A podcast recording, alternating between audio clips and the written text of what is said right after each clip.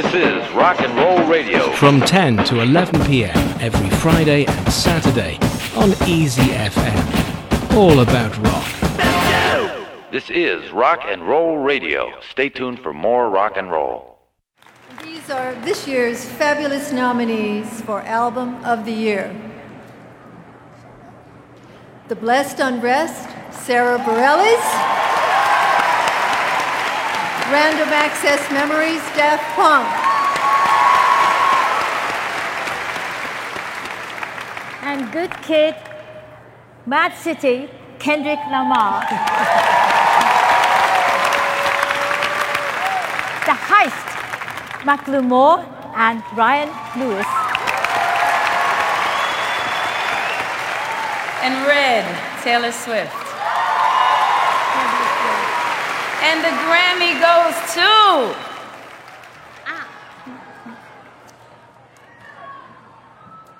Random Access Memories, Daft Punk.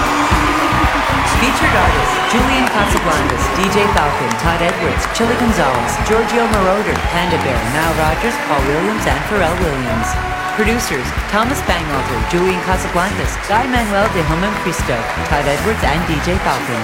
在第五十六届格莱美颁奖典礼上，Daft Punk 的专辑《Random Access Memories》赢得了格莱美的 Best Dance Electronica Album、Album of the Year、Best Engineered Album Non-Classical。Get Lucky 这首歌曲赢得了格莱美的 Best Pop Duo Group Performance 和 Record of the Year，一共五项格莱美大奖。人们也是第一次看见两个机器人走上了格莱美的颁奖典礼舞台。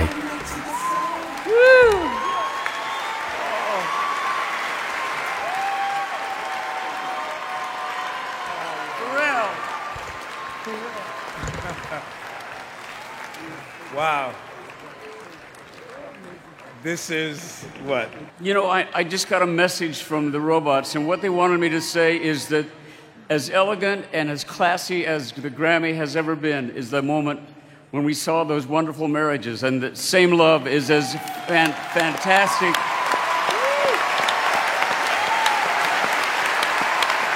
And it was the height of fairness and love and the power of love for all people at any time in any combination, is what they wanted me to say. 很多人都怀疑，在舞台上的那两个机器人的头盔下面是真正的 Daft Punk 的两位成员 Toma 和 Giman 吗？Daft Punk 的经纪人 Pedro Winter 给了我这样的回答：Yeah, no, no, no. It was, of course, it was them. Oh, no, no, it it was both of them, but also, you know, I wasn't there. You know, I wasn't, I wasn't there. I wasn't working with them anymore. But I, I know for sure it was them, and also. I, I know that they will not let anyone take their place. You know, to be on stage. You know, with Pharrell Williams, uh, Nile Rodgers, and Stevie Wonder. You know, like it would be stupid to to say, oh, go, you know, to take two friends and go. So they will. They, they, I know they were happy to be on stage with those uh, legends. Pedro Winter 说，他敢保证，在格莱美颁奖典礼舞台上的那两个机器人，肯定是 Daft Punk 的两位成员 Toma 和 Giman 本人，因为他们不会把和 Stevie Wonder、Now r o g e r s、f a r r e l l Williams 同台的机会让给任何人。我们都知道，Daft Punk 的成功要归功于九十年代科技的发展和录音技术的革命。在他们的作品当中，大量的运用采样技术和 looping 循环播放。在今天节目当中，我们就来一起揭开 Daft Punk 成功的秘密。这是在 Daft Punk 1997年推出的最为成功的一首单曲《Daft Funk》。在其中，他们采样了美国七十年代著名的 disco 和 funk 组合 Van Mason and Crew 在一九八零年的歌曲《Bounce Rock Skate Roll》。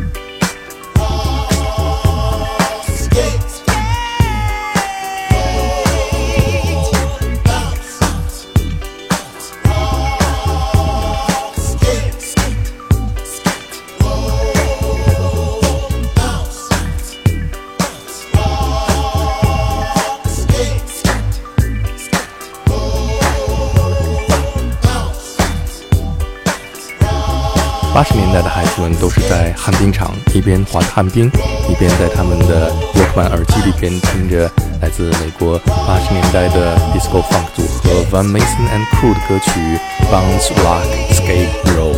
这首歌曲是受到了来自美国的 disco 组合 Chic 在一九七九年的歌曲 Good Time 的 bass line 的影响，而这首歌曲也在之后影响了很多人，其中就包括 Daft Punk。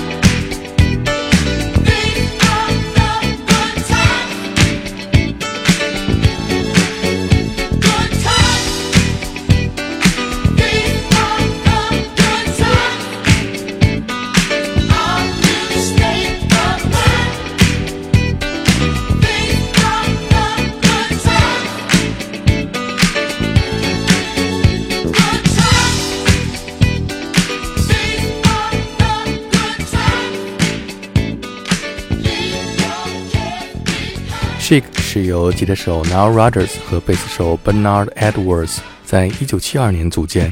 他们在一九七九年出版的这一首经典的《Good Times》当中的 Bassline，激发了 Queen 皇后乐队创作了他们那首经典的 Another One Bites the Dust。而 The Sugar Hill Gang 在这首歌曲的基础之上加上的 Rap 的歌曲 Rapper's Delight，则直接引发了 Hip Hop 音乐风格的兴起。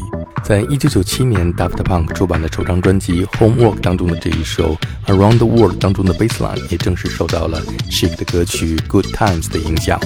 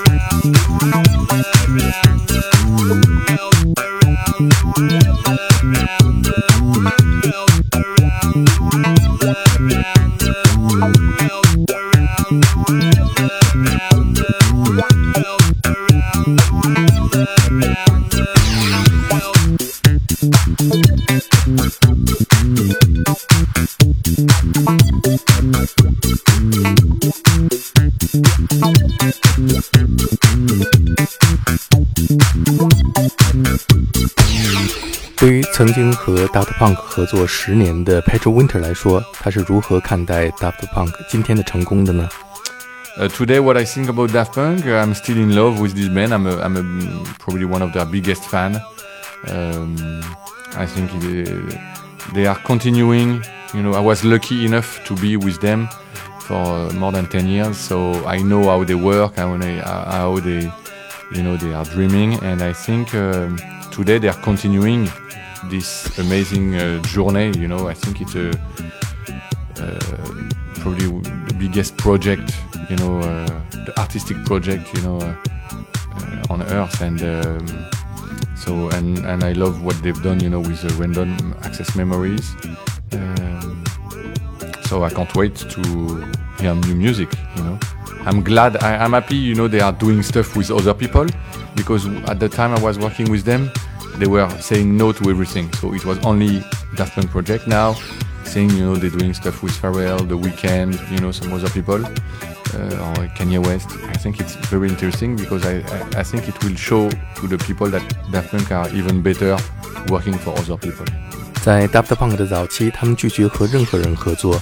但是 Pedro Winter 说，他非常高兴地看到他们从 Random Access Memories 这张专辑开始，敞开怀抱和各种音乐人合作。他们告诉人们，合作让 Daft Punk 更出色。